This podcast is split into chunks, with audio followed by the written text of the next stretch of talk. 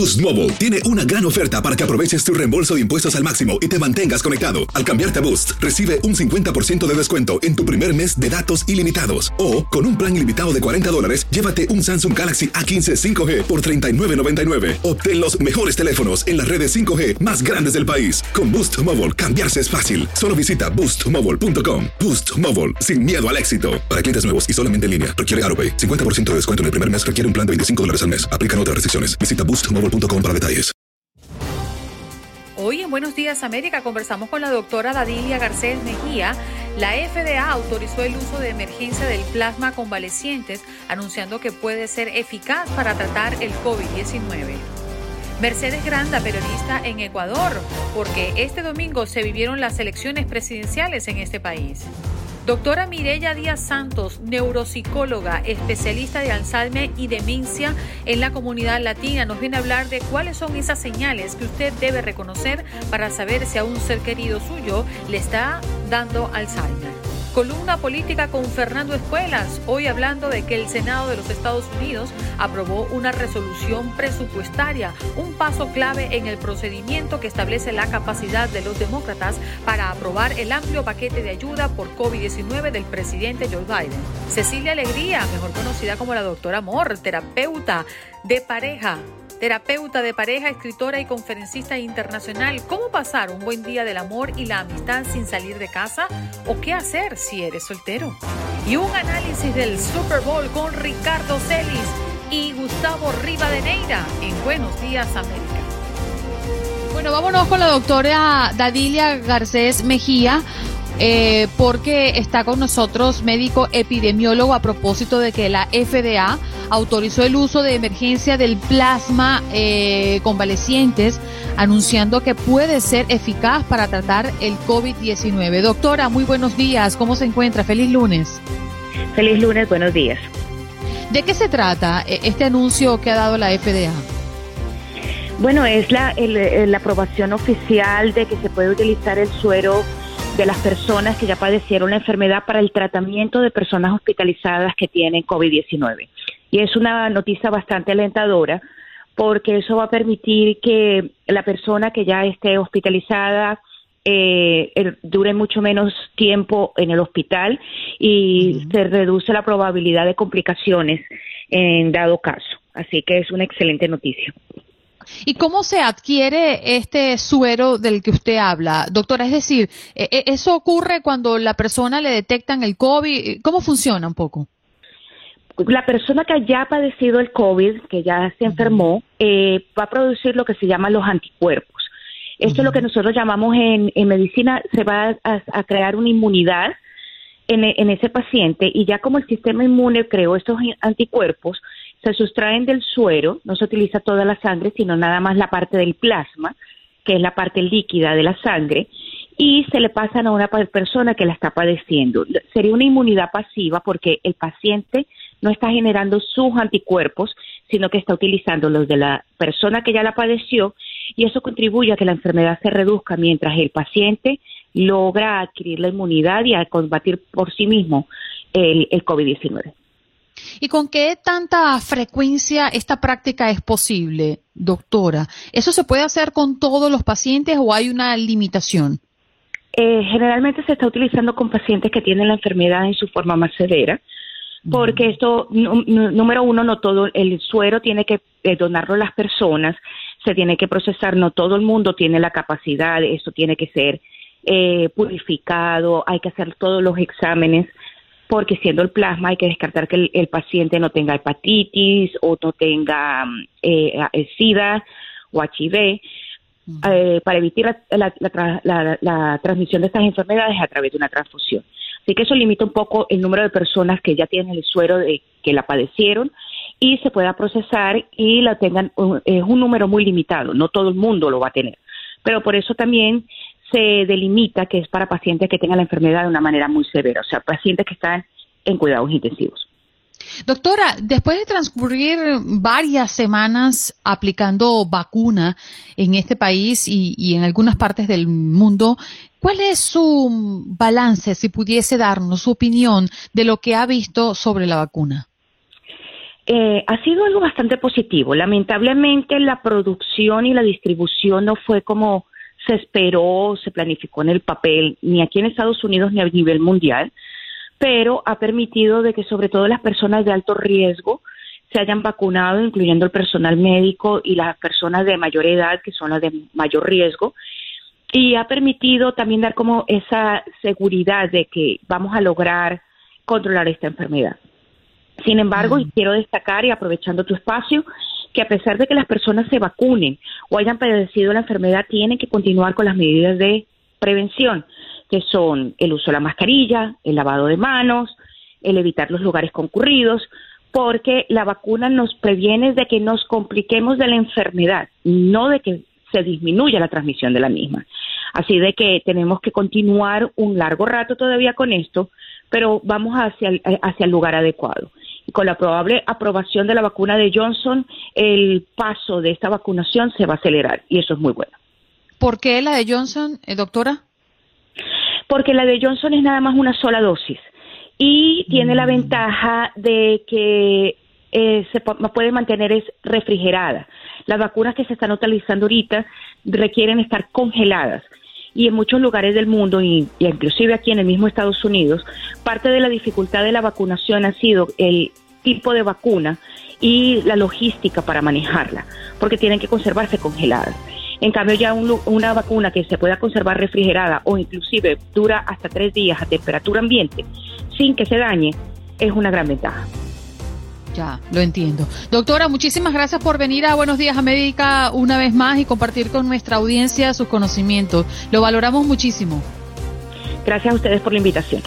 Un abrazo. La doctora Dadilia Garces Mejía, médico epidemiólogo, porque la FDA autorizó el uso de emergencia de plasmas convalecientes, anunciando que puede ser eficaz para tratar el COVID-19 y que los beneficios conocidos y potenciales del producto superen los riesgos conocidos potenciales del, bueno, lo supere, ¿no? Y que además pueda ayudarnos a salir poco a poco de esto.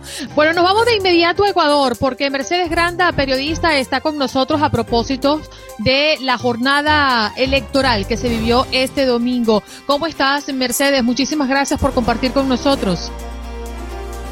Chicos, muy buenos días. Qué gusto saludarles desde la mitad del mundo en Quito, Ecuador, justamente para conversar, como tú lo mencionabas ya, Andreina, este tema de las elecciones generales del 2021 que se desarrollaron el día de ayer aquí en nuestro país, en todas las provincias de nuestro país y bueno, que a pesar de que fue una jornada totalmente atípica y además que fue eh, marcada por la pandemia del COVID-19 y hubo muchas medidas de bioseguridad y exhortos que realizó la autoridad para que la ciudadanía la cumpla, eh, se llevó a cabo, se llevó a cabo con normalidad uno de los detalles es que no hubo el grado de ausentismo que se esperaba. Eh, tomando en cuenta justamente la pandemia. Es así que el día de ayer la presidenta del Consejo Nacional Electoral justamente resaltaba aquello y mencionaba que el índice fue muy bajito y que en las próximas horas eh, los datos lo confirmarían, así ha sido, y no sobrepasa el índice con uno o dos con unos cinco puntitos más que lo que había pasado en 2018 y 2019. Ahora lo que se ha vivido aquí en Ecuador ha sido totalmente atípico también en cuanto a lo político, puesto que se ha visto que la polarización que estuvo marcada en los últimos años y que fue muy notoria entre el correísmo y la oposición, esta vez eh, se ha dividido y ya no está tan marcada y el surgimiento de nuevas figuras como lo ha sido, por ejemplo, Javier Herbaz con Izquierda Democrática, quien desarrolló su campaña muy fuerte en redes sociales y que captó un voto muy joven. Mm. a ver, Mercedes. Una de las novedades. Disculpa que te interrumpa, pero se va a la segunda vuelta. ¿Qué, han dicho los conteos? Hasta el momento, justamente, eh, iba a entrar en ese tema. Hay, está confirmada la segunda vuelta, sin embargo, el segundo lugar no está todavía confirmado.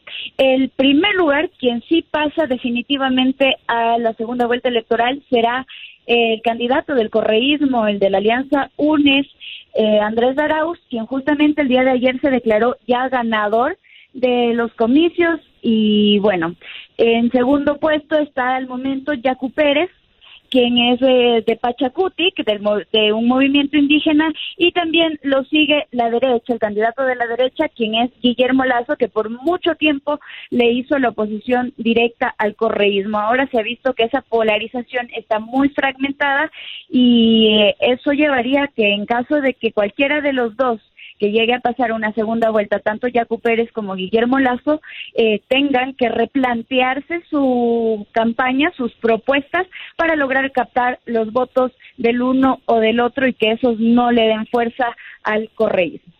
Mm.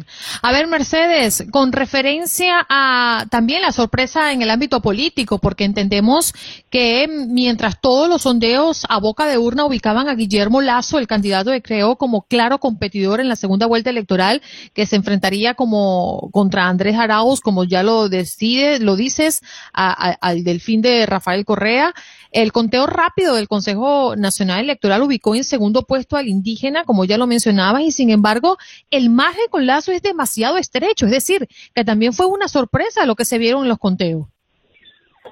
Exactamente, y el día de ayer lo decían las autoridades, en este caso el vicepresidente del Consejo Nacional Electoral, que se podría hablar de un empate técnico, aunque los otros dos candidatos lo han rechazado, han dicho que serán respetuosos del proceso y que aceptarán los resultados que se eh, que sean los finales, pero sí estamos a puertas de un eventual conteo voto a voto que pueda ser requerido por cualquiera de los dos candidatos. Es decir, eh, aquí podría alargarse un poco el proceso hasta conocer los resultados resultados y eh, incluso que se abran las urnas, que se revisen eh, las papeletas originales, justamente para ver qué es lo que va a pasar. ¿Y la segunda vuelta cuándo sería, Mercedes? La segunda vuelta está planificada para el 11 de abril, así que hay bastante expectativa sobre qué es lo que pasará. Bueno, primero habría que tener definidas las dos figuras que van a ser eh, las que pasarían allá. Pero mientras tanto, eh, estamos a puertas incluso de un conteo voto a voto que será lo que defina también eh, o diluya, puede ser esta, este eventual empate técnico que es al que se ha referido las autoridades del Consejo Nacional hasta el momento. Este día no se han pronunciado todavía las autoridades, esas son las últimas declaraciones que han dado hasta el día de ayer. Se espera que en las próximas horas puedan ampliar detalles, sin embargo, ese, ese es el resumen de lo que ha pasado, de la jornada democrática que se vivió ese 7 de febrero y que se había, había sido esperada por tanto tiempo. Muchas gracias, Mercedes, por compartirlo con nosotros y por tener un minutito del tiempo para compartir con la audiencia de Buenos Días América. Un abrazo. Bueno, nos vamos de inmediato con nuestra próxima invitada. Ella es la doctora Mirella Díaz Santos, neuropsicóloga, especialista de Alzheimer y demencia en la comunidad latina. Doctora, qué privilegio tenerla. Muy buenos días. ¿Cómo amanece? Oh, muy buenos días. Un placer estar con ustedes esta mañana. Nosotros queremos hoy darle un poco guía a las personas que sospechan quizás de que algún familiar o algún ser querido cercano mm, padece de esta enfermedad. ¿Cuáles son esas señales que podemos o que nos ayuda a reconocer que una persona tiene Alzheimer? Y las señales siempre se dice primordialmente con lo de demencia en la memoria, ¿verdad? en cuestión de la memoria, que ya no se están acordando de la de la ocurrencia de los eventos más recientes, ¿verdad? que no reconocen a los familiares o que se le están, em, se le están perdiendo el lenguaje, ya no saben qué significa un lápiz, un celular.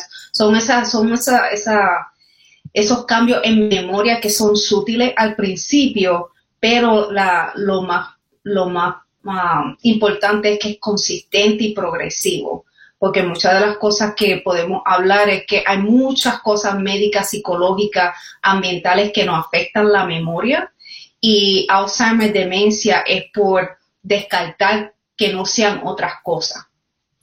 Doctora Mirella, recuerdo la, la, oportunidad que tuve de conversar con usted un par de meses atrás para otro trabajo que realizaba para aquí ahora de Univisión. Y en aquel entonces hablábamos del impacto del Alzheimer en la población hispana en los Estados Unidos. ¿Por qué está impactando tan fuertemente a los hispanos? ¿Tenemos algún código genético que haga que diga o que diga que somos más propensos a ser víctimas de esta enfermedad? ¿O es que realmente estamos entendiendo la existencia de la enfermedad y nos estamos haciendo valorar como no lo hacíamos antes, hacernos, hacernos revisar de un especialista. So, uh, siempre las contestaciones son complejas.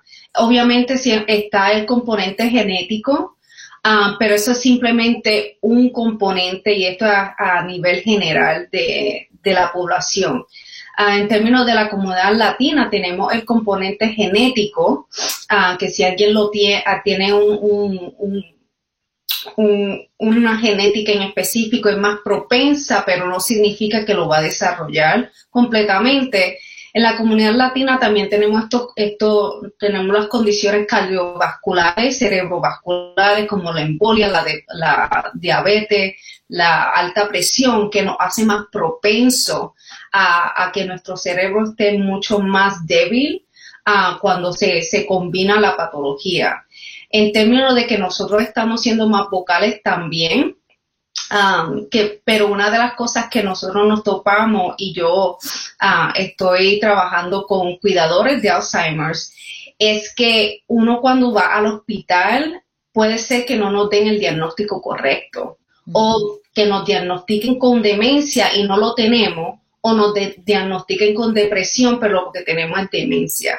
So que en términos de los números en la comunidad latina hay que tratar de descifrar o que cuáles son todos los factores del por qué nuestra comunidad latina tiene tanto alto porcentaje de demencia de tipo Alzheimer's. Doctora, si nos los permite, a mí me gustaría traer un caso eh, que fue muy sonado eh, la semana pasada porque la familia propia de Tony Bennett del cantante de 94 años, le diagnosticaron la enfermedad del Alzheimer. Y según el relato de su propia esposa, eh, ella hablaba de que mm, describía a Bennett como una persona que tenía una selección dentro de su mente y que cuando iba al escenario no era un hombre confundido como era detrás del escenario. Es decir, que al cantar sus canciones se las, se las sabía perfectamente y podía actuar en el escenario sin ningún problema. Después se bajaba y cuando iba a su vida mm, fuera de los escenarios era otra persona y se le notaba mucho más en Alzheimer. ¿Qué, qué fenómeno? ¿Qué, ¿Qué es lo que ocurre allí, doctora? Y ese, esa, es la, esa es la complejidad de nuestro cerebro, la complejidad de, de, la memoria, ¿verdad? Porque estamos hablando de dos memorias diferentes. La memoria más reciente, que es la que ataca el Alzheimer's, y la memoria más autobiográfica, más del pasado, que esa, esa memoria, el Alzheimer la ataca más uh, lentamente y más para el futuro. So que, y cuando hablamos con la familia, esa es una de las desesperaciones más grandes.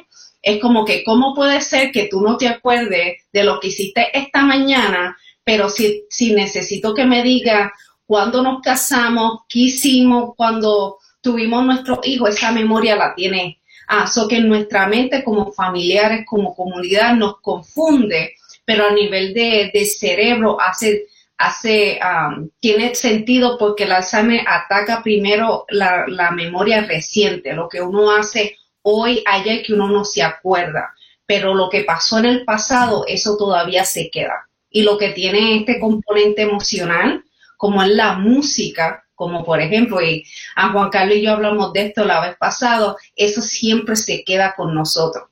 Y ahí viene la confusión. Doctora Mirella, obviamente estamos hablando de Tony Bennett, un hombre de 94 años. Esto me lleva a preguntarle, ¿a qué edad debemos comenzar a estar pendientes de esos pequeños hechos que pueden disparar nuestras alertas? Eh, es normal que uno no sepa dónde dejó las llaves del carro, dónde dejé las gafas, eh, en esta época dónde dejé el tapabocas. Pero cuando ya uno no sabe dónde dejó estacionado el carro, cuando ya uno se le pueden olvidar cosas importantes como que lleva el nieto de la mano y de un momento a otro se le olvida que llevaba el nieto de la mano, ¿en qué momento podemos decir ya tengo que estar presente en esos episodios? Mm. So que um, en el momento término del Alzheimer y demencia, uh, la edad de 65 años siempre se habla. So, una vez que uno cumple 65 años y para arriba, la, la probabilidad de desarrollar patología, lo que era el Alzheimer's, incrementa.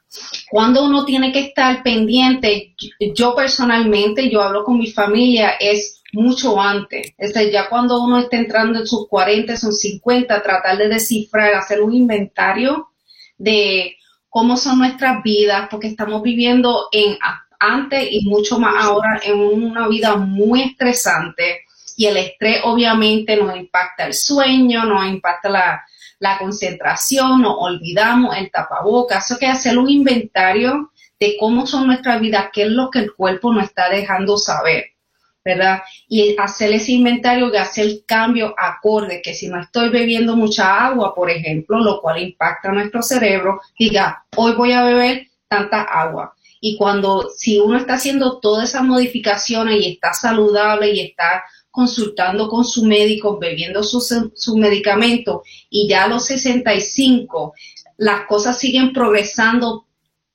y decayendo, ahí es donde uno dice, ok, déjame buscar atención médica. Doctora, eh, a mí me llama la atención porque yo he escuchado muchas eh, eh, especulaciones porque no lo he escuchado realmente de una doctora y quisiera preguntárselo. Actualmente el Alzheimer no tiene cura pero hay sí tratamientos para los síntomas disponibles, ¿no? Y se continúa investigando qué está ocurriendo con el Alzheimer. Pero hay alguna manera de nosotros trabajar día a día para prevenirlo.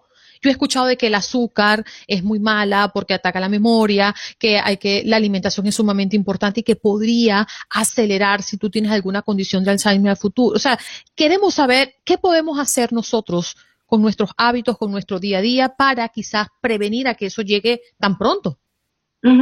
No, tremenda pregunta porque es una de, mi, de mis visiones, misiones con mi comunidad, incluyendo mi familia y yo, ah, porque mi familia, la razón por la cual yo entré en este campo uh, y ser especialista en Alzheimer es porque mi familia, mi abuela materna falleció por complicaciones de Alzheimer's. So que yo estoy pendiente, ok, es posible que yo lo desarrolle en un futuro. So que, que yo puedo hacer para prevenir basado en lo que sé y la ciencia. So, son esas cosas que yo sé que todo el mundo habla todo el tiempo. Uh, es el agua, muy importante beber su agua la alimentación que sea balanceada. Yo soy puertorriqueña, so que a mí me fascina la comida con sal y azúcar y dame ah, empanada y el... Sí, hay espacio es cómo lo podemos balancear. Con dónde yo puedo poner unos vegetalitos aquí o una ensaladita por aquí sin tanto aderezo. Puede ser otra cosa que hacemos. Es como que yo como ensalada, pero le echo un chorro de aderezo y lo llamo ensalada. Entonces, aderezo con vegetales, no vegetales con un poco de aderezo. ¿Verdad? Es como que como brócoli, pero le echo un chorro de, de mantequilla por encima. ¿Sabes cómo lo podemos balancear? Porque eso esas son las cosas que tenemos bajo nuestro control. Cómo manejamos nuestro estrés es bien crucial. La, literatura nos está diciendo que el estrés crónico a través de la vida nos incrementa el riesgo de desarrollar Alzheimer en el futuro. So que hacer ejercicio, aunque sea simplemente caminar, son esas recomendaciones que todo el mundo escucha todo el tiempo y yo se lo digo a mis padres y ellos a veces dicen como que, ay no, olvídate, yo no quiero hacer eso. Es cómo podemos hacer unos cambios de poquito a poquito. So que no hay nada, nada fuera de lo común, vegetales, dieta balanceada, estirarse, caminar, tomar sol, por ejemplo. La vitamina D es muy importante para la memoria y hay casos donde pues, pacientes con alto riesgo de Alzheimer tienen deficiencia de vitamina D. Doctora, doctora Mireya, tenemos que despedirnos del aire. ¿Usted se podría quedar unos minutitos más con nosotros y la audiencia del Facebook Live? Oh, sí, por supuesto. Bien, estábamos conversando con la doctora Mireya Díaz Santos, neuropsicóloga, especialista de Alzheimer y demencia en la comunidad latina. Hoy abordando cuáles son esas señales que usted debe reconocer para saber si a un ser querido suyo le está dando Alzheimer. Nos vamos de inmediato con Fernando Espuelas, que ya está con nosotros. Fernando, feliz lunes. ¿Viste el Super Bowl? bueno, vi partes, para ser honesto. ¿Qué buscas cuando ves el Super Bowl? Dime la verdad. Ah, me aburre tremendamente, honestamente. No me parece lo más interesante del mundo.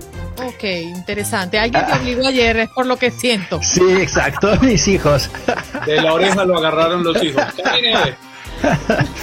no, a mí me gusta el fútbol, a mí me parece mucho más interesante, ¿no? Que, este, o sea, me parece, eh, no sé, de mi modesta punto de vista, que lo único que puedo hacer es caminar a nivel atlético, a mí me gusta nuestro fútbol. ¿Te gustaría en algún momento hacer un análisis, Fernando, de deportes? Ah, ¿Nos atreveríamos a elucubrar aquí? Quizás hacer un segmento análisis con escuelas, el deporte favorito. Eh, sería un poco corto porque el único deporte, deporte que he hecho en mi vida es uh, hiking. Um, aunque mi, mi, padre, cuando yo era chico, mi padre en Uruguay me regalaba pelotas de fútbol. Y tenía tres, cuatro, cinco y empecé a alquilarlas a los chicos del barrio. Y entonces, eh, bueno, por parte no le gustaba que yo no quería jugar fútbol, pero por otra parte le gustaba que estaba haciendo un poco de, negocio con las pelotas. Así que ese, ese, es mi... Creo que puedo ser dueño de un cuadro de fútbol, pero obviamente no, nunca puedo ser uh, un jugador. Bueno, Fernando, si ¿Te parece? Vamos a adentrarnos a la materia que te gusta, que te apasiona y por lo cual estás con nosotros acá para analizarlo. Y es que este fin de semana se dio también un paso importante con referencia a la ayuda. Eh, la Cámara de Representantes aprobó la reconciliación de presupuesto y esto tiene a todo el país en expectativa porque hay muchas personas que necesitan ese dinerito porque se han quedado desempleados, porque también tienen la expectativa que si lo van a recibir o no lo van a recibir. ¿Qué podemos decirle a nuestra audiencia? Bueno, yo creo que es bastante positivo. Los demócratas han um, decidido que van a avanzar con este rescate, a pleno rescate, 1.9 trillones de dólares, que sé que trillones de dólares en español no funcionan de la misma manera, pero igual, mucho, mucha, mucha plata.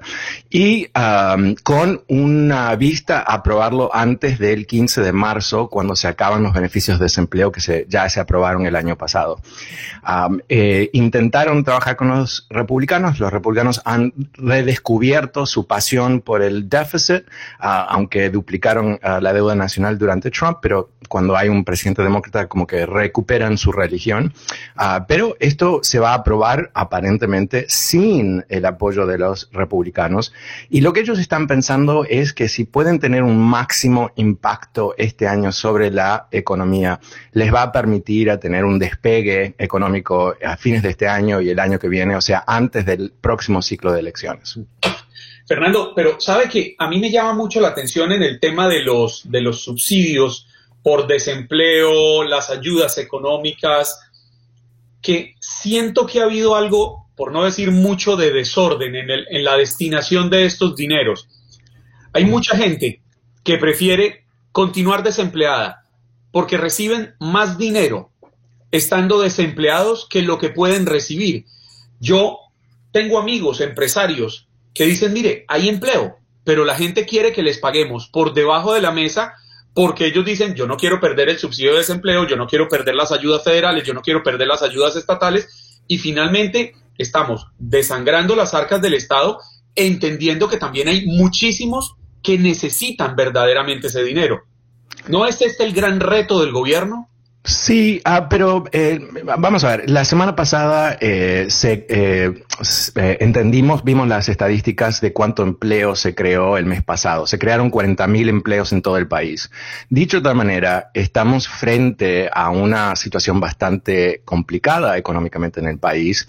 Ah, el presidente del Fed, ah, Powell, nombrado por Trump, no es ningún demócrata ni nada por el estilo, dice que es sumamente necesario que el gobierno federal avance con subsidios de, algún, de alguna manera. Eh, sin duda siempre hay ineficiencias en cómo se reparte el dinero, ah, hay gente, malos actores, gente, fraude y todo el resto. Pero la realidad es que se liquidaron eh, decenas de millones de, votos, votos, perdón, de empleos, ah, que se han recuperado muchos, pero todavía creo que hay 18 millones de personas que no tienen empleo. Hay muchas empresas que son grandes empleadores en Estados Unidos, como por ejemplo todo el sector de hoteles y restaurantes que está liquidada. Entonces hay muchos, muchos problemas. Yo creo que ah, hay que verlo esto ah, desde una óptica más amplia, que es que tuvimos una caída brusca, no se ha habido una caída económica tan brusca desde la Segunda Guerra Mundial. Y para recuperar el país hay que invertir. Caso contrario, ¿qué es lo que ocurriría? ¿no? Eh, millones y millones de más gente en miseria. Y uno dice, bueno, a mí no me importa. Ok, vamos a ser lo más duros posible. No me importa esa gente. Pero te debe importar porque la economía de Estados Unidos está basada en el consumo. Y cuando tú liquidas millones de consumidores, efectivamente, más allá del sufrimiento humano, pero al nivel más frío económicamente, eso perjudica a todos, no simplemente a las personas que no tienen ah, dinero hoy por hoy. Y esa es realmente la intención de la ayuda que la economía se reactive, que las personas gasten, que las personas pues puedan seguir haciendo de su vida como lo hacían antes, ¿no? Económicamente hablando. Por otra parte, quiero cambiarte del tema, eh, Fernando, porque me parece sumamente interesante lo que ha dicho el secretario de Estado, Anthony Blinken, que anunció este fin de semana la suspensión y el comienzo del proceso para la eliminación de los acuerdos sobre asilo que el gobierno de Donald Trump estableció eh, con varios países, El Salvador, Guatemala y Honduras, creo que no se me escapa ninguno, como una forma de controlar los flujos, pero ahora se está hablando de un cambio, ¿no? Así es. Bueno, eh, Biden fue bajo la administración de Obama el arquitecto de una política que invertía en esos países centroamericanos para cambiar las condiciones uh, en esos países para que la gente no tenga que escaparse. Y Trump revertió eso y en su manera tan uh, genia uh, y decidió perjudicarlos. Si la gente venía, los vamos a perjudicar. Pero en realidad sabemos que estos gobiernos son bastante débiles, sabemos que esas sociedades son frágiles, están básicamente en estado de guerra por los narcos. Entonces yo creo que más, obviamente no vamos a ver los resultados por un tiempo, pero lo que está haciendo Biden es tratando de cambiar en forma positiva la situación de vida de esa gente para que no vengan a la frontera. Eh, yo creo que, que lo que estamos viendo aquí es un volver a lo que es típico de Estados Unidos, recibir refugiados que tienen que calificarse, eh, tener un sistema migratorio que funcione, eh, una de las cosas que también ha hecho es ah, le ha cortado las alas a ICE ah, para que no ah, perjudique gente inocente y que no, no, actúen francamente como una especie de Gestapo. así que hay, hay, muchos cambios que vienen. Va a ser un poco desprolijo porque algunas cosas vienen a través de orden ejecutiva del presidente, otras tienen que aprobar el Congreso, pero básicamente yo creo que vamos a tener a volver a lo que es el Estados Unidos que recibe gente necesitada. ¿Y cómo evitar en ese aspecto, porque usted muy bien lo decía, son resultados que vamos a ver a un mediano y a un largo plazo. Pero ¿cómo evitar que en el plazo inmediato se desaten nuevas caravanas, miles de personas que se, que se agrupan para recorrer Centroamérica, cruzar México y llegar a la frontera de Estados Unidos? Hemos visto una represión fuerte en Guatemala, por ejemplo, de la última caravana que intentó cruzar pero, ¿qué hacer para lograr un impacto positivo inmediato y evitar esa migración masiva? Ah, bueno, no sé, honestamente esa es una tremenda pregunta, ¿verdad? Eh, eh, estamos hablando de, algo que ocurre como un, resultado de muchos sistemas que se han quebrado, ¿no? Eh, los problemas económicos de esos países, los problemas con los narcos y todo el resto. No creo que se resuelve un día para el otro. Eh, la represión, obvio, ¿no? No es suficiente ni, ni necesariamente deseable, porque si no, hubiera parado toda la migración bajo Trump. Eh, yo creo que esto va a tomar su tiempo, hay que ser paciente, eh, no hay que caer en la trampa de, que, nos hizo Trump diciendo, ahí vienen los invasores y todo eso, porque ¿qué, estaba haciendo él? Él estaba tratando de activar el odio de los supremacistas blancos, que a su vez lo apoyaron a él, como hemos visto. Entonces, eh, hay que tomarlo con un poquito de calma. Yo creo que es bastante claro que la administración de Biden va a, aplicar una estrategia integral, que no va, no va a requerir robarle los bebés a sus mamás en la frontera. Mm. Oye, por aquí hay una pregunta interesante y me disculpan que vuelva al primer punto, pero es que es como una gran confusión que ha generado el paquete de ayuda. Diomedes dice, ¿quiénes serán beneficiados en esta ayuda de los 1.400 dólares? Porque escuché que el que gana más de 50 mil dólares será excluido. Y no precisamente es así, ¿no, Fernando? Sino que los 1.400 lo tomarán el que gane no más de 50 mil, pero a partir del umbral un poco más alto se va a disminuir un poco el cheque. ¿Es así? Así es, aunque no, no sé, no estoy seguro si se ha resuelto si es 50 mil o 75 mil y después a 100 mil o 150 mil para una pareja. y, definitivamente esto ha sido uno de los elementos de esta negociación, donde eh, los demócratas querían hacer algo un poco más amplio, los republicanos algo menos generoso, perdón, pero no sé exactamente eh, dónde, dónde terminaron. no va a ser por encima de 75 mil, pero no sé si llega a 50 mil.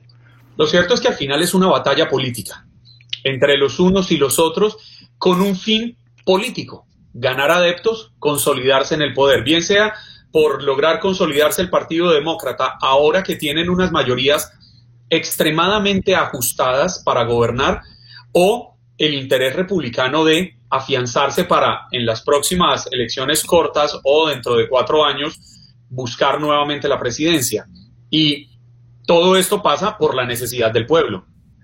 Sí, uh, yo, yo diría que es un poco más cínico que eso. Los republicanos quieren repetir lo que hicieron exitosamente en el 2009 con Obama, donde estábamos en la peor crisis económica desde la Gran Depresión y uh, se buscaba activar la economía. Los republicanos estuvieron seis meses negociando en, mala fe, recortaron el paquete de estímulo, igual no votaron por el paquete de estímulo, o sea, recortaron todo. ¿Y qué es lo que ocurrió?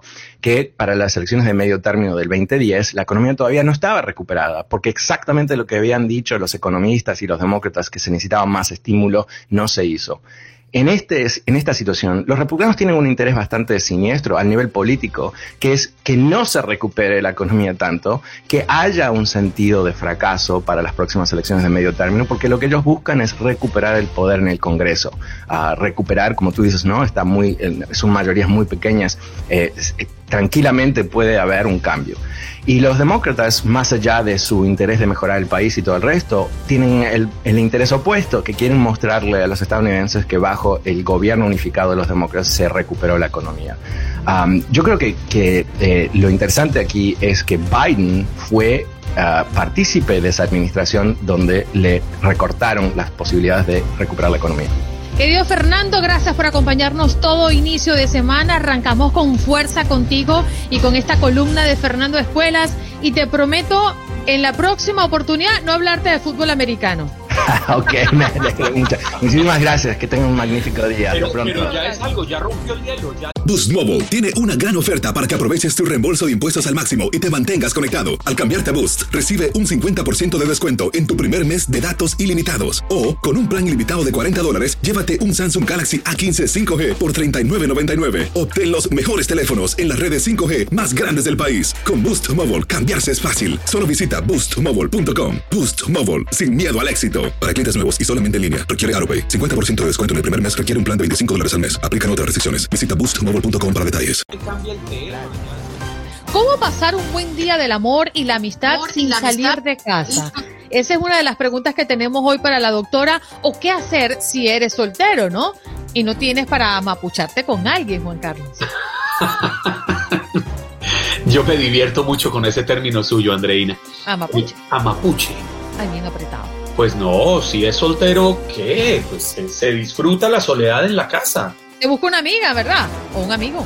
No, y, ¿Cómo no? es que en estas épocas donde tenemos que estarnos cuidando, qué tan conveniente es salir un día como en San Valentín a la calle cuando presumiblemente va a haber mucha gente eh, por fuera. ¿Me explico? Sí, totalmente. Bueno, vamos a preguntárselo a la doctora, ¿no? Porque hacemos vida dentro de nuestras casas y seguramente muchas parejas están conviviendo bastante y pensarán muchas demasiado juntos tantas horas y llega San Valentín. ¡Ay! ¿Qué hacemos diferente? ¿Cómo, cómo resolvemos este asunto, doctora? Adelante. Bueno, sí, así verdaderamente las parejas que están conviviendo casi las 24 horas del día, los 7 días de la semana bajo el mismo techo, se encuentran un poquito como asfixiadas ya, ¿no? Como hartas de la presencia del otro. Sin embargo, todo eso tiene una solución muy práctica y mucho más fácil de lo que la gente se imagina. Nadie nos ha dicho que no podamos salir con la pareja a un lugar que tenga poca gente. Vamos a poner el ejemplo de tomar un getaway o una escapadita a un lugar apartado donde no nos vayamos a encontrar con cientos de personas, que estemos los dos solos y que podamos tener un cambio, un switch en la rutina, es decir, salir de la casa. En último caso, si las condiciones del clima lo permiten, salir a caminar, darse una escapadita a un parque, llevarse un picnic y sentarse ahí a mirar este, la, la naturaleza. Hagan una cosa que rompa con esa rutina de estar encerrados. Ya las condiciones lo permiten, podemos salir por lo menos a tomar aire, ¿verdad? Y eso nos da la posibilidad de hacer cosas diferentes. Pero lo importante, me imagino, Cecilia, es tener algo de creatividad al momento de hacerlo. Porque generalmente eh, optábamos por irnos a un restaurante elegante, a un bar, se ahorraba un par de meses, uno ahorraba algo de dinero y tenía con qué invitar a su pareja. Creo que la pandemia nos llevó a un punto interesante y es hacernos entender que debe haber diferentes opciones que incluso pueden ser más económicas. Así es, utilizar la imaginación, sobre todo dentro de la alcoba, Juan Carlos. Porque, por ejemplo, ¿por qué están tan aburridos por la pandemia? Porque todas las noches en la misma cama, tal vez no todas las noches, pero una vez por semana, van a hacer el amor en la misma postura, con las mismas sábanas, todo igualito. No, no, no, no, no. Hay que romper eso y, por ejemplo, les sugiero el juego de roles. El juego de roles es algo muy divertido y no requiere de una gran inversión financiera se van a proponer en la habitación hacer una decoración que los lleve a imaginarse que están en otro lugar y vestirse de manera tal que personifiquen a alguien diferente. Por ejemplo, doctora, ay, se me está abriendo la imaginación. Por ejemplo, deme dato, deme dato. Ejemplo, bueno, para gastar menos, con menos ropa, Tarzán y Jane. Y ponemos mucha vegetación dentro de la habitación y tenemos nuestra pequeña jungla. O la enfermera con el paciente, ¿no es cierto? Ahora que estamos todos en este plan, entonces ella se disfraza de enfermera, todo se pone así muy al estilo hospital y él está enfermito y ella lo viene a atender. Eh, eh, eh, tienen que imaginarse cosas que sean diferentes para que entonces rompan con la rutina y digan, wow, hicimos algo risky, como dicen en inglés, ¿no? Arriesgado, porque parecía un poco loco, pero por favor, si ustedes son parejas, ustedes están tanto tiempo juntos, hay que reavivar la llama del amor y darle más pasión, más sal y pimienta a la relación, condimentarla. También pueden hacer una cena romántica dentro de la casa, porque tú decías, Juan Carlos, está bien difícil lo de no solamente salir al restaurante por lo caro, sino por la pandemia, ¿no? Entonces la cena romántica se puede hacer en casa, poniendo a los niños a dormir temprano y haciendo una mesa especial, con un buen vinito, música romántica, bailar. Aquí la dama puede utilizar su imaginación y luego en la habitación puede bailar striptease para él. ¿Qué te parece, Andreina? No, me alcancé a imaginar a Jorge Antonio Mier, el esposo de Andreina Gandica, e incluso a mí mismo pegando aquel grito de batalla de Tarzán. ¡Ah! Y ellas dos muertas de la risa. No, no, no, no, no. Tienen que contener la risa porque de lo que se trata es que actúen y pónganse en el personaje y piensen, no, también podría ser el ladrón, el ladrón que se roba a la, a la dama, ¿no es cierto? Y la tiene secuestrada, por ejemplo. Le ponen adrenalina al asunto. Adrenalina. La adrenalina es una hormona que cuando interviene en la relación amorosa le da mucha vida, o sea, le da vitalidad. La adrenalina es hacer cosas arriesgadas. No les voy a pedir que salten de paracaídas que se vayan a hacer bungee jumping juntos, no. Les estoy pidiendo que utilicen su imaginación, su creatividad y los solteros que no se me depriman, porque ese es el otro problema que tenemos, ¿no? El 14 de febrero llega y los solteros están, ay, no, y ahora otro año más sin tener pareja. Atención, hay mil y un posibilidades de hacer cosas creativas con amistades que se encuentran en la misma situación. Por ejemplo, una chica soltera le pregunta a todas sus amigas solteras, no quisieran reunirse y hacemos un party, hacemos una fiesta entre nosotras, un happy hour, lo que fuese. Dicho sea de paso, para todos los que viven en Florida del Sur, yo tengo mi club de solteros cristianos. Vamos a tener nuestra fiesta el 14 de febrero. Claro que con distanciamiento social y, con mascarillas. ¿Y las personas que quieran formar parte de ese grupo, doctora? Sí, bien fácil. Me mandan un mensaje de texto por WhatsApp a mi teléfono, que también sirve para consejería y terapia, 305-332. 1170-305-332, 1170, es para personas de 35 a 65 que por el momento vivan en Florida del Sur. Luego ya me expandiré si Dios lo permite. Cecilia, usted mencionó que era un grupo de solteros cristianos. Le, le hago la pregunta para abrir el espectro. ¿Es necesario ser cristiano o cualquier otra persona de otra inclinación religiosa puede llamarla y decirle, oiga, Cecilia, yo, doctor Amor, yo quisiera participar en su club de solteros? Claro, lo que pasa es que tenemos entre los cristianos muchísimas denominaciones y también incluyo a los católicos. Lo que necesitamos es gente creyente, porque los creyentes van a entender que la compatibilidad espiritual es muy importante para la estabilidad de una pareja y eso es lo que yo promuevo, para que terminen casándose, porque lo ideal también es que piensen en serio, ¿no? No solamente en fun, como dicen en inglés, sino que vayan a una relación de largo plazo. Entonces, por eso le puse ese nombre para que indique seriedad y compromiso, que es lo que Toma chango tu banana. Para eso que estaban pensando en embochincharse y tomárselas así a la ligera en este club de solteros. No, váyase a otro club porque aquí estamos buscando gente seria. Así es, querida. Así que Club de Solteros Cristianos también lo buscan en la doctoramor.com, mi página web, mm. donde dicho sea paso están mis redes sociales, mi canal de YouTube y mi libro. Les conté que tengo el décimo segundo, creo que ya con Ay, ¿dónde lo conseguimos? Sí, ese libro está también disponible en mi página web y se llama El poder del amor ágape, el amor incondicional, el amor que todo lo puede, el que dura para toda la vida, el que nunca muere. Entonces es la doctoraamor.com.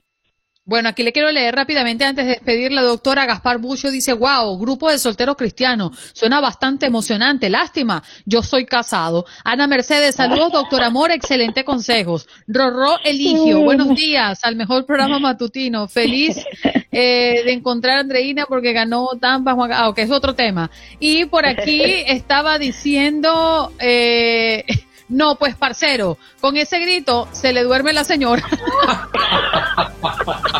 Pero además, además, eh, Cecilia, Miguel, Miguel Lazo, uno de nuestros oyentes más asiduos, nos escribe un comentario con un tono picante. Pasar un buen día del amor es que no se entere la esposa. ¡Qué barbaridad! Pero, pero ay, ay, ay. finalmente eso es lo que tenemos que ponerle no solo al amor, no solo a las relaciones, sino ponerle un poquito de picante y de sabor a la vida, ¿no, Cecilia? Así es. Por ejemplo, todas aquellas personas que dicen, no, que el sexo, ni siquiera en el matrimonio lo miran con buenos ojos y eso me espanta. Porque en el matrimonio todo se puede hacer en la cama, todo está permitido mientras ambas personas lo consientan, atención, mientras no haya dolor de por medio, no haya sadomasoquismo o alguna de esas excentricidades, todo se puede hacer. Entonces las mujeres que son un poquito más pacatas, puritanas, cucufatas, como yo las llamo, pacatas, puritanas, eso, por favor. Pues las mujeres suelen ser más pacatas, puritanas y cucufatas. Y le dicen al esposo, eso no, eso no, ay no, que no, que no. Por favor, estamos promoviendo la infidelidad cuando no somos buenas amantes. No quiero con esto justificar la infidelidad, no. Pero esta es la verdad. Bueno, pero los hombres también, porque hay hombres motolitos. Y después lo explicaré de qué se trata, pero... ¿Motolitos? tiran la piedra y esconden la mano. Doctora, gracias por estar con nosotros. Gracias a ustedes, bendiciones, abrazos. La doctora Amor, pues, ¿cómo pasar un buen día del amor y la amistad sin salir de casa? ¡Qué reto! ya van a aparecer varios tarzanes por ahí. Ya volvemos. Oh, me va a tocar repetir el grito. Sigues escuchando Buenos Días, América. Como dicen los grandes, la liga se gana partido a partido. Partido a partido. En Buenos Días América, Contacto Deportivo. Y este contacto deportivo especial porque vamos a hablar, hablar y analizar el Super Bowl que ha dejado a Tom Brady el mismo que viste y calza con 43 años de edad, nuevamente colocarse un anillo de Super Bowl. Gustavo Rivadeneira se incorpora al equipo y le damos la bienvenida a Ricardo Celis, que como lo prometió la semana pasada, hoy va a hacer el esfuerzo y se iba a levantar para estar con toda la audiencia de Buenos Días América. y, quiero que sepan que para mí es muchísimo esfuerzo levantarme no, Ricardo, para mí igual. O sea, yo, yo siempre he pensado y lo he repetido toda la vida. Levantarse antes de las 9 de la mañana es madrugar. bravo, bravo. bueno, Ricardo, fue, sé que, que fue un, una gran jornada. Eh, porque es tu especialidad, porque todos los años pues haces la cobertura del Super Bowl. En esta oportunidad vimos un juego entretenido, más allá de tratarse de la gran final de la NFL. ¿Cuál es tu lectura? Eh, no creo que fue tan entretenido porque realmente esperábamos mucho, pero mucho más del equipo de los jefes de Kansas City. Se quedaron muy cortos, anotando solamente goles de campo.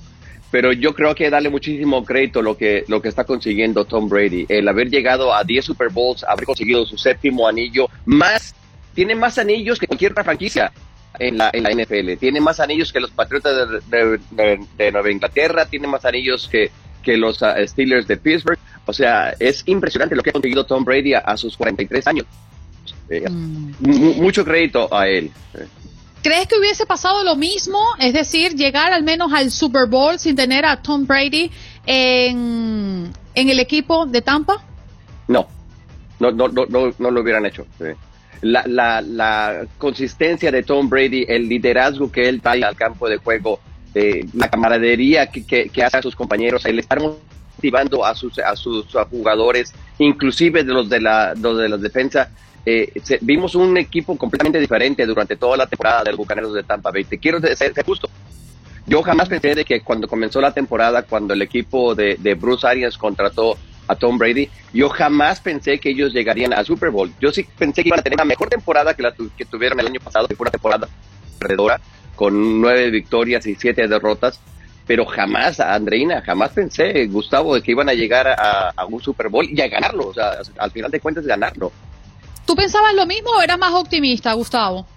No, la verdad yo, yo pensaba totalmente diferente. Para mí Tampa Bay es un tremendo equipo. También Tom Brady pues no termina jugando solo. Ayer la actuación de la defensiva sensacional. Todd Bowles merece de nueva cuenta una oportunidad como entrenador en jefe dentro de la NFL. Ayer lo que hizo el coordinador defensivo fue una masterclass pero más allá de que le quieran dar todo el crédito a la defensiva, creo que todo al final lo termina unificando eh, Tom Brady, ¿no? Por como decía Ricardo, el tema del liderazgo, el traer a Rob Gronkowski, Antonio Brown, o sea, generar un grupo de jugadores importantes para ganar el partido grande de, la NFL. La realidad de las cosas es que Tampa Bay era un buen equipo, pero le hacía falta un arma eh, como Tom Brady. Qué difícil es para los equipos de la conferencia nacional, ¿no? O sea, siempre, ¿no? A ver si ya gana Rogers, a ver si ya gana Drew Brees, etcétera y se viene de la conferencia americana, la conferencia nacional, Tom Brady en su primer año en la conferencia nacional, pues termina ganando el Super Bowl. Y ojo, eh, se convierte eh, también en el segundo coreback en ganar con dos franquicias eh, diferentes, el otro era Peyton Manning, pero ahora es uno en la conferencia americana y uno en la conferencia nacional, Peyton Manning lo hizo los, con los dos equipos de la conferencia americana, o sea, ha dominado toda la NFL este tipo. Claro, y también hay que darle realmente muchísimo crédito a la directiva de, de los Bucaneros de Tampa Bay la manera en que armaron al equipo, si te pones a pensar, todos los jugadores que hicieron touchdowns el día de ayer, tanto Leonard Fournette como, como uh, Robert Gronkowski, como Antonio Brown, ninguno de ellos estaba la temporada pasada con, la escuadra. Así que poco a poco fueron armando las piezas. Claro, la pieza, como tú dices, es la pieza más importante de Tom Brady, pero alrededor de él hicieron un equipo muy, pero muy bueno. Sí, y, yo... Ricardo y Gustavo, aprovechando, no es un secreto que yo soy un total ignorante en materia deportiva, pero ayer me vi todo el partido y me quedé con la sensación de que a Mahomes le faltó equipo. Sí. Tengo presente dos jugadas que me llamaron mucho la atención. Una en la que uno de los jugadores de, de Tampa lo tenía atrapado y le estaba dando vueltas y él no soltaba el balón. Y en medio de las vueltas lanza y lanza con una precisión increíble. Y otra en la que él iba cayendo, iba ya al borde del césped y lanza el balón con una precisión increíble. No tuvo fue receptores, no tuvo quien, quien concretara jugadas que para mí fueron maravillosas y vuelvo y lo digo, soy un total ignorante en el tema. Yo tengo la percepción contraria. Yo siento que Mahomes no se encontró nunca en el campo. Yo, yo estoy de acuerdo con Andreina. Yo creo que, Mahomes eh, eh, no, yo no sé si el, la cuestión del accidente que tuvo el hijo de Andy Reid presionó al equipo de tal manera, porque hay que recordar que, Britt Reid eh, tuvo un accidente la semana pasada. Hay una niña de 5 años muy grave allá en, en, la ciudad de Kansas. Él, estando borracho, tuvo un accidente de carro. Yo no sé si eso eh, contribuyó a que el equipo no jugara bien, especialmente la defensiva del equipo de los jefes de Kansas City. Pero sí, la presión que hicieron a Mahomes, esa era la presión que yo pensé que el equipo de la defensa de, los jefes de Kansas City iba a poner en contra de, Tom Brady. Sí, yo, yo coincido en ese tema, además de que en 29 ocasiones presionaron a, Patrick Mahomes, ¿no? Y además también le soltaron tres pases de, anotación a, Patrick Mahomes. Yo creo que se va a levantar de este el mariscal de campo de los jefes de Kansas City, pero le, faltaron receptores, ¿no? Lo estuvieron presionando constantemente y ese, es lo que voy con lo de Todd Bowles. O sea, la línea defensiva de Tampa Bay es impresionante. Vita Bea, eh, bueno, también Devin White, Shaquille Barrett. Y es cuando se le tiene que dar el crédito a la línea ofensiva, ¿no? Porque los cinco gorditos que nadie eh, pela ni, les pasa para aquí, pero es lo más importante que hay un equipo. De los cinco titulares que arrancaron la temporada de Kansas City, solamente el centro estaba como titular. Y el tackle izquierdo, Eric Fisher, el que le cuida el lado ciego a, a Patrick Mahomes, no estuvo. De hecho, de sus cinco derrotas de Patrick Mahomes a lo largo de su carrera en la NFL, cuatro han sido cuando no está Eric Fisher. Entonces fue muy importante que no estuviera la línea ofensiva y es por eso que Patrick Mahomes prácticamente en todas las jugadas estaba corriendo por su vida, corriendo por su vida. Lo que hizo para mí fue sensacional y creo que le faltó también equipo y sí hubo castigos rigoristas en favor de Tampa Bay, pero eso no es quitarle el crédito a un muy buen año de, de los Bucaneros. Pero ahí te das cuenta de, la importancia de la línea ofensiva. Cuando Tom Brady estaba con los Patriotas de Nueva Inglaterra, Bill Belichick le dio una excelente línea defensiva.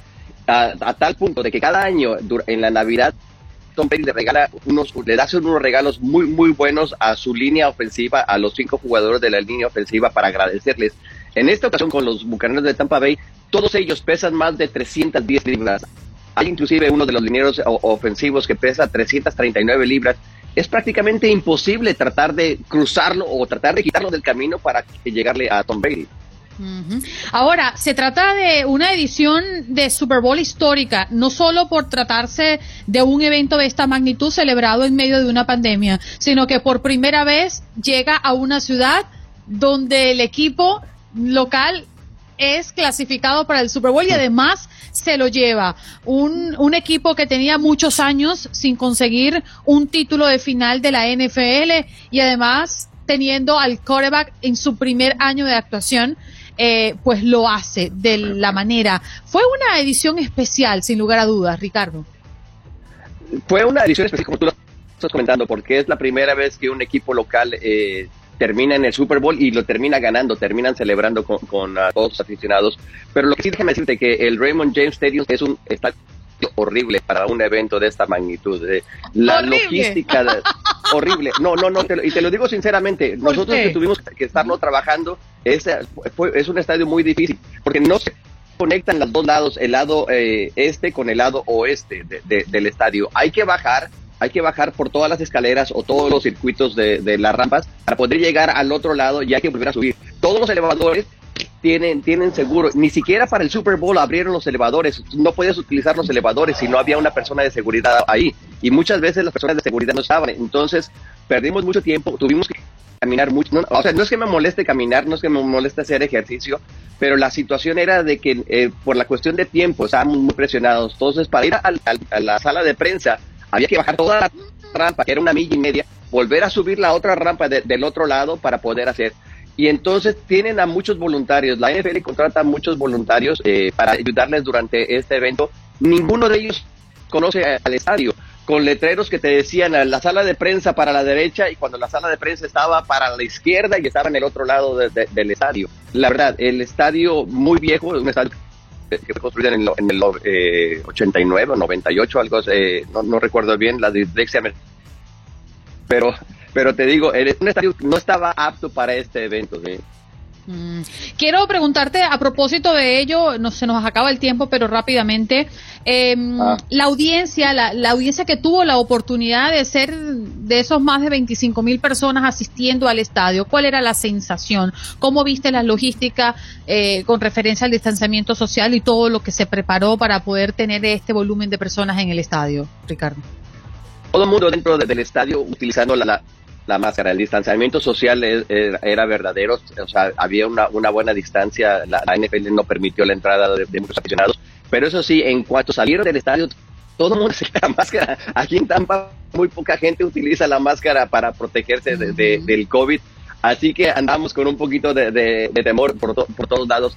Pero yo quiero preguntarles a ustedes, André, ustedes que lo vieron en televisión, los, los referees, las penalidades que le pusieron al equipo de, de Kansas City en la primera mitad, ¿fueron justas o fueron de piel muy delgadita los oficiales? Yo siento que fue justa. Yo sí, la consideré justa. ¿Y tú, Gustavo? yo creo que fueron rigoristas porque al final, a lo largo de la postemporada, dejaron fluir el juego, dejaron fluir el juego, sobre todo esa intercepción de, de Tyron Matthew que le terminan quitando y la interferencia de pase a Mike Evans, donde él termina se termina enredando, para mí terminó siendo rigorista. No le quito el crédito a Tampa Bay, ¿eh? porque eso sería hablar de otro tema, pero creo que estuvieron de piel blandita ayer los oficiales ligeramente en favor de Tampa Bay, pero eso no se le quita el crédito a un equipazo como los Bucaneros. ¿Cuál fue tu percepción, Ricardo? No, yo creo, o sea, viéndola en vivo y en directo, yo no, no veía la falta. Tuve que ver la, repetición en, en múltiples ocasiones para ver que era un ligero toque que le hacían, pero muchas veces esos toques o que se tropieza un jugador con el otro, eso pasa en un juego de temporada regular, no, no te los van a marcar. Y creo que sí, como dice Gustavo, los oficiales eran de piel muy delgadita y las llamadas que, hicieron en contra especialmente en contra de los jefes de Kansas City, fueron demasiado rigoristas. Me queda un minutito. Tom Brady, ¿cuánto le queda en la NFL? ¿Cuándo se va? ¿Cuánto tiempo? Nunca. Mira, yo lo, yo lo estoy despidiendo, yo lo estoy retirando de, de, Super Bowl 51, cuando jugaron allá en eh, Houston en contra de, los halcones de Atlanta. Tiene todavía un año de contrato, así que de seguro te juega un año más. A los 44 años todavía va a estar dando lata Tom Brady en la ¿Tú qué crees, Gustavo? Pues yo también coincido en ese tema, pero él dice que quiere seguir jugando por arriba de los 45 años y mientras tenga este tipo de actuaciones, pues quién le dice algo, ¿no? Que no. Es que la forma, la forma en que brilló la forma en la que brilló ayer le puede garantizar una renovación de contrato fácilmente o que cualquier otro equipo diga, hey, me la quiero jugar por el veterano porque donde llega hace campeones.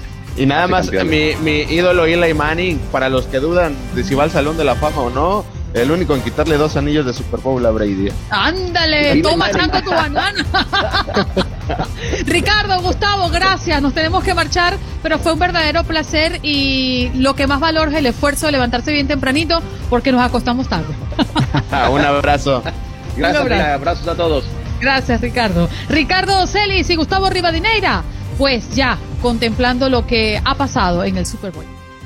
Gracias por escuchar el podcast de Buenos Días América. Recordándote que en las redes sociales puedes conseguirnos en Facebook como Buenos Días AM, en Instagram Buenos Días América AM y este nuestro podcast todos los días, un podcast nuevo. Boost Mobile tiene una gran oferta para que aproveches tu reembolso de impuestos al máximo y te mantengas conectado. Al cambiarte a Boost, recibe un 50% de descuento en tu primer mes de datos ilimitados. O, con un plan ilimitado de 40 dólares, llévate un Samsung Galaxy A15 5G por $39.99. Obtén los mejores teléfonos en las redes 5G más grandes del país. Con Boost Mobile, cambiarse es fácil. Solo visita boostmobile.com. Boost Mobile, sin miedo al éxito. Para clientes nuevos y solamente en línea, requiere AroPay. 50% de descuento en el primer mes requiere un plan de 25 dólares al mes. Aplican otras restricciones. Visita Boost Mobile para detalles.